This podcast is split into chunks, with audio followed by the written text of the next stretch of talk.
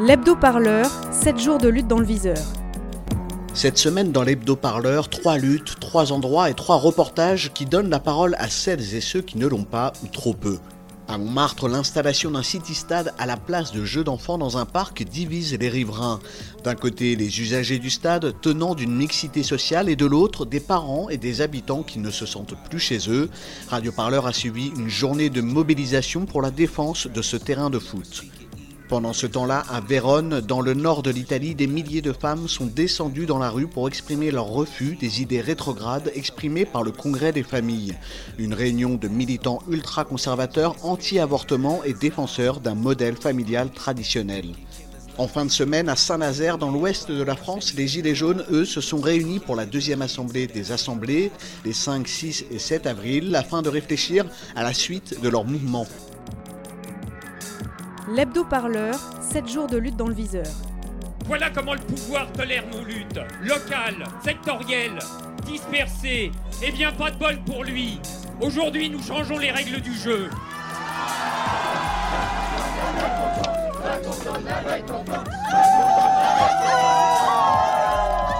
J'aimerais bien qu'on commence à me considérer en tant que tel. Radio Parleur, le son de. Pour commencer, tout d'abord une lutte locale à travers la fermeture d'un terrain de football situé au Square Burke dans le 18e arrondissement de Paris. Pour celles et ceux qui l'utilisent et leur soutien, le conflit opposerait les riverains les plus aisés aux habitants les moins favorisés. Un terrain, deux visions et à la clé un mot qui cristallise les tensions, celui de la gentrification. Bonjour madame, est-ce que vous voulez signer la pétition pour sauver le City Park du Square Burke et permettre aux jeunes du quartier de continuer à jouer au foot? Merci beaucoup. madame. Nelly. Donc vous habitez euh, le Là, 18e dans le arrondissement quartier, rue Véron, tout à côté, oui. Et le square Burke est le square où nous venions avec les enfants quand ils étaient petits. Et également aux Abbesses, qui nous a été réquisitionné pour le tourisme. C'est le jardin qui a été volé à la jeunesse du quartier. Et on est en train d'empêcher les jeunes de, se- de jouer au ballon dans le square Burke. Parce qu'en fait, le problème est arrivé quand les jeunes jouaient là dans l'entrée. Pour les empêcher de jouer au ballon, ils ont mis des bancs, qui les empêchait de jouer, de se passer le ballon.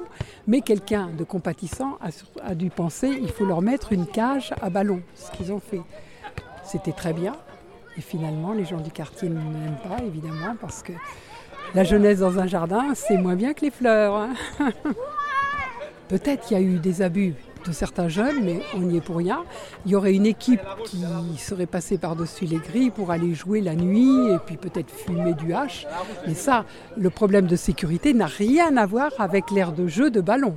Il y a un problème de sécurité de quartier à régler et ça, c'est pas les, c'est pas l'aire de jeu de ballon qui va régler ce problème. Qu'elle soit là ou pas là, les jeunes vont continuer d'aller dans les entrées d'immeubles s'ils y vont déjà. Et j'ai pu constater que depuis plus de dix ans, les jeunes du quartier sont abandonnés au détriment du profit euh, commercial. Les jeunes du quartier sont des consommateurs, certes, mais ils ont besoin aussi d'être libres dans des jardins sans être obligés de payer à chaque fois.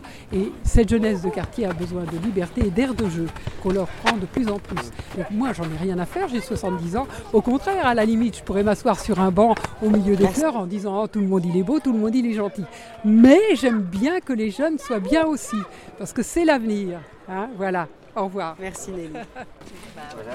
les flyers, donne les flyers, Voilà, bonne continuation. hein. Et puis beaucoup de signatures. Je m'appelle Antoine-Joseph Corbel, je suis un habitant euh, du quartier. Depuis toujours, j'ai grandi ici.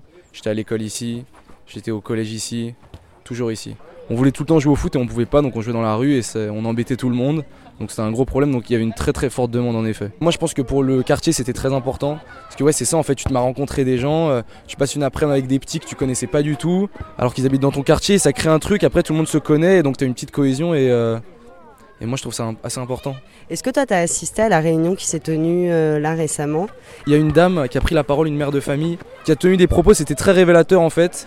Elle a utilisé le terme on n'est plus entre nous et euh, pour moi ça voulait tout dire quoi. On n'était plus pour moi ça voulait dire euh, il plus euh, on n'est plus entre nous, on n'est plus entre euh, bourgeois, euh, parents de famille euh, et on l'a vraiment vécu comme ça quoi. C'était euh, l'air de dire en fait on laisse un peu euh, tout ce côté euh, tout ce côté euh, populaire de côté quoi. Et, euh, donc ça vraiment ça m'a ça m'a vraiment choqué et en même temps ça m'a pas choqué parce que je le sentais, je le sentais venir depuis le début.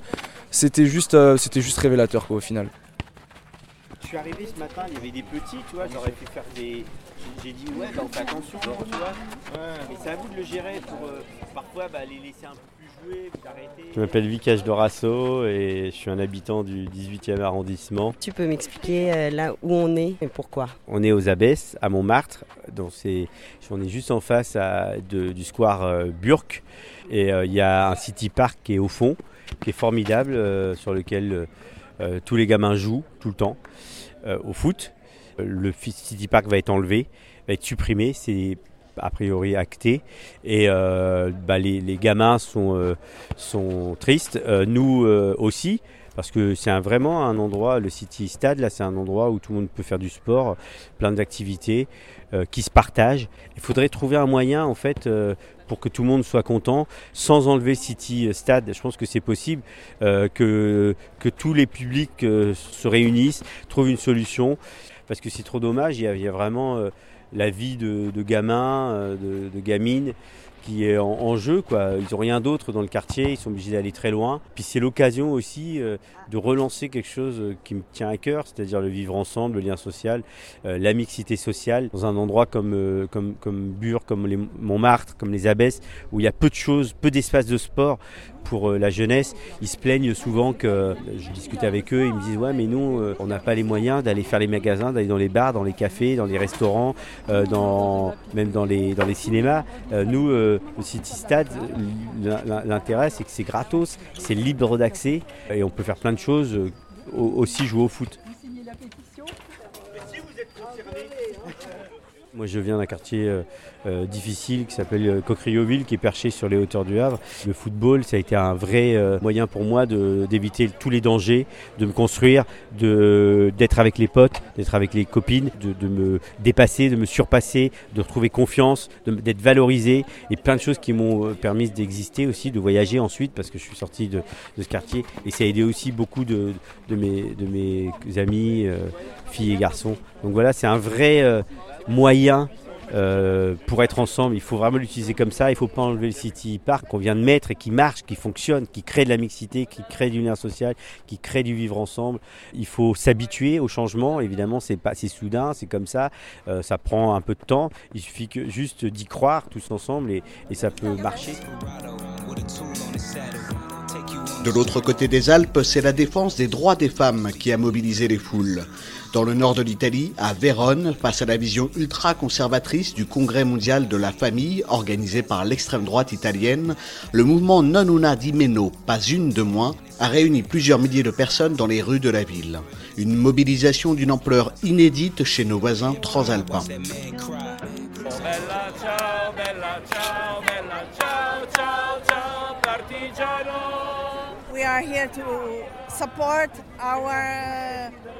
Nous, on est là pour soutenir nos enfants.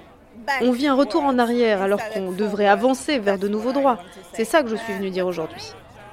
Comment vous vous appelez? Moi, je m'appelle Grazi et je viens de Milan. Oui, on est là à cause du congrès et tout le monde s'est organisé pour cette manifestation. uh, En Italie, les homophobes sortent, sortent des recoins où ils s'étaient cachés. Maintenant, ils peuvent se montrer, puisque le gouvernement soutient leurs opinions. Uh, De nombreux of, uh, événements tragiques se sont produits toute l'année dernière. Des agressions contre les Uh, personnes homosexuelles, et je pense bien plus qu'avant. Les choses se passaient bien, et maintenant on a un peu peur. Oui, c'est vrai, on est effrayés afraid. par tout ça.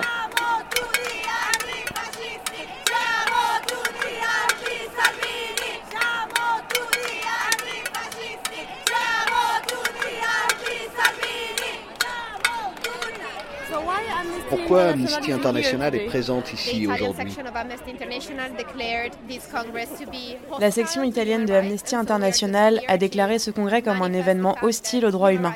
On est donc là pour rappeler que les droits humains doivent s'appliquer à tout le monde et que ce congrès et les sujets qu'il aborde sont discriminatoires. Certains membres du nouveau gouvernement proposent des lois qui doivent encore être discutées, mais qui visent à changer le statut légal de l'embryon humain. Ils ne veulent plus que la loi protège la vie à partir de la naissance de l'enfant. Ils souhaitent qu'elle s'applique dès sa conception.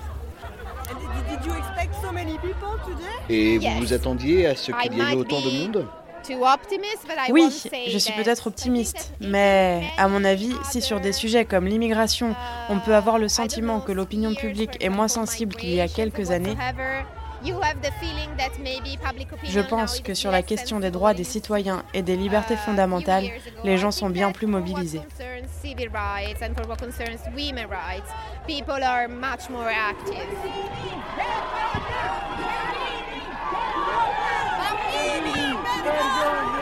Radio, parleur, de toutes les luttes.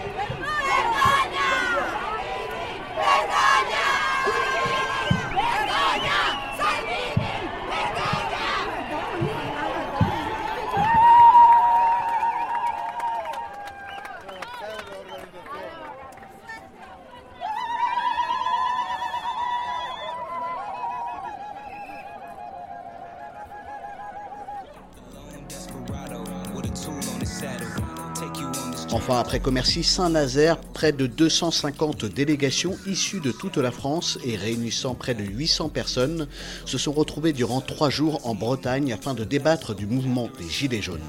Leur objectif Enraciner le mouvement et proposer une autre manière d'inventer notre démocratie.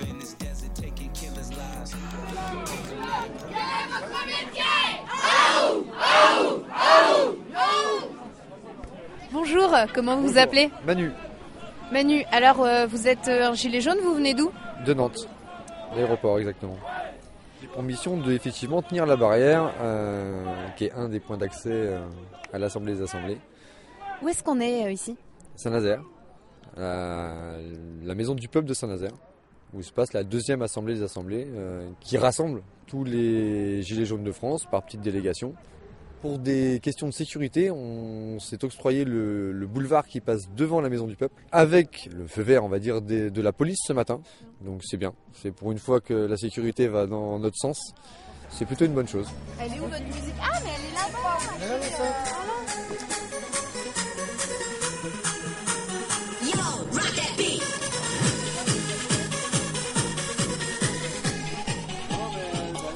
T'aurais pu mettre. euh, C'est la clé USB, elle défile. T'aurais pu mettre le Toulouse là, le mec de Toulouse quand même Ah, c'est pas vrai ça. Gilet jaune Non, pas lui Bonjour, comment vous vous appelez? Monique, je m'appelle Monique. Alors, euh, le, mon poste principal, c'est l'accueil. On recense les visiteurs, on leur donne un badge. euh, il y a plusieurs couleurs. Donc, euh, les porte-paroles délégués ont un badge vert. Ceux qui sont observateurs ont un badge bleu. Donc, en principe, c'est deux délégués, deux observateurs par comité. Puis donc euh, la presse comme euh, vous, euh, c'est un badge euh, rouge. Il y a le badge pour les bénévoles qui est jaune. Ça va de soi. un badge rose pour ceux qui sont chercheurs. Et il y a le blanc pour les visiteurs. Combien de gens sont attendus? Près de 700 hein, entre les observateurs et les, comment, les délégués. Donc près de 700 personnes. Est-ce que vous vous attendiez à un tel engouement? Euh, oui, je pense que effectivement, mon commerci, ça date déjà d'il y a un peu plus de deux mois maintenant. Il y avait déjà 75 comités, on était déjà environ 400. Donc, euh, on s'imaginait effectivement être euh, le nombre qu'on est aujourd'hui, et il a fallu qu'on en refuse. Alors, dernière fois que je le répète, je sais plus, c'est la peut-être 17e fois. On demande aux, observateurs qui ont pris des sièges, s'il vous plaît, de les libérer pour les délégués. Merci, il y a beaucoup plus de monde que ce matin. Je suis avec euh, Denis à la maison euh, du peuple euh, de Saint-Nazaire. Alors Denis, quel est ton rôle euh, aujourd'hui, donc ce, ce deuxième jour d'assemblée des assemblées? Euh, Je suis bénévole et à la sécurité depuis hier, donc voilà. Et le but, c'est de filtrer euh, la presse euh, en priorité. Et après, voilà, on laisse passer les délégués, les observateurs, et on répartit selon les ateliers. Alors tu es bénévole à la sécurité. Est-ce qu'on peut dire que tu es un peu le, le videur hein, de la maison du peuple? Non, il n'y a pas de videur, c'est juste euh, réguler la circulation, que tout se passe bien, que les délégués et observateurs puissent travailler tranquillement, dans des bonnes conditions. Est-ce qu'une tenue correcte est exigée pour rentrer? Oui, bien sûr, comme toi, le smoking, euh, le nœud papillon, voilà, comme tu habillé aujourd'hui, avec la, avec la casquette, quoi. Messieurs, dames, les groupes de travail ont commencé.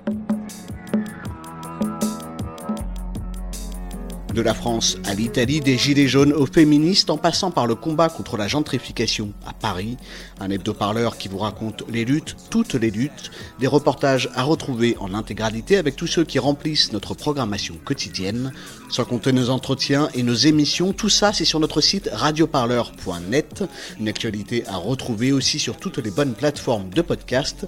Alors à la semaine prochaine pour un nouvel hebdo-parleur, c'est votre sélection hebdomadaire au cœur des luttes et des mouvements, l'actualité à ne pas manquer.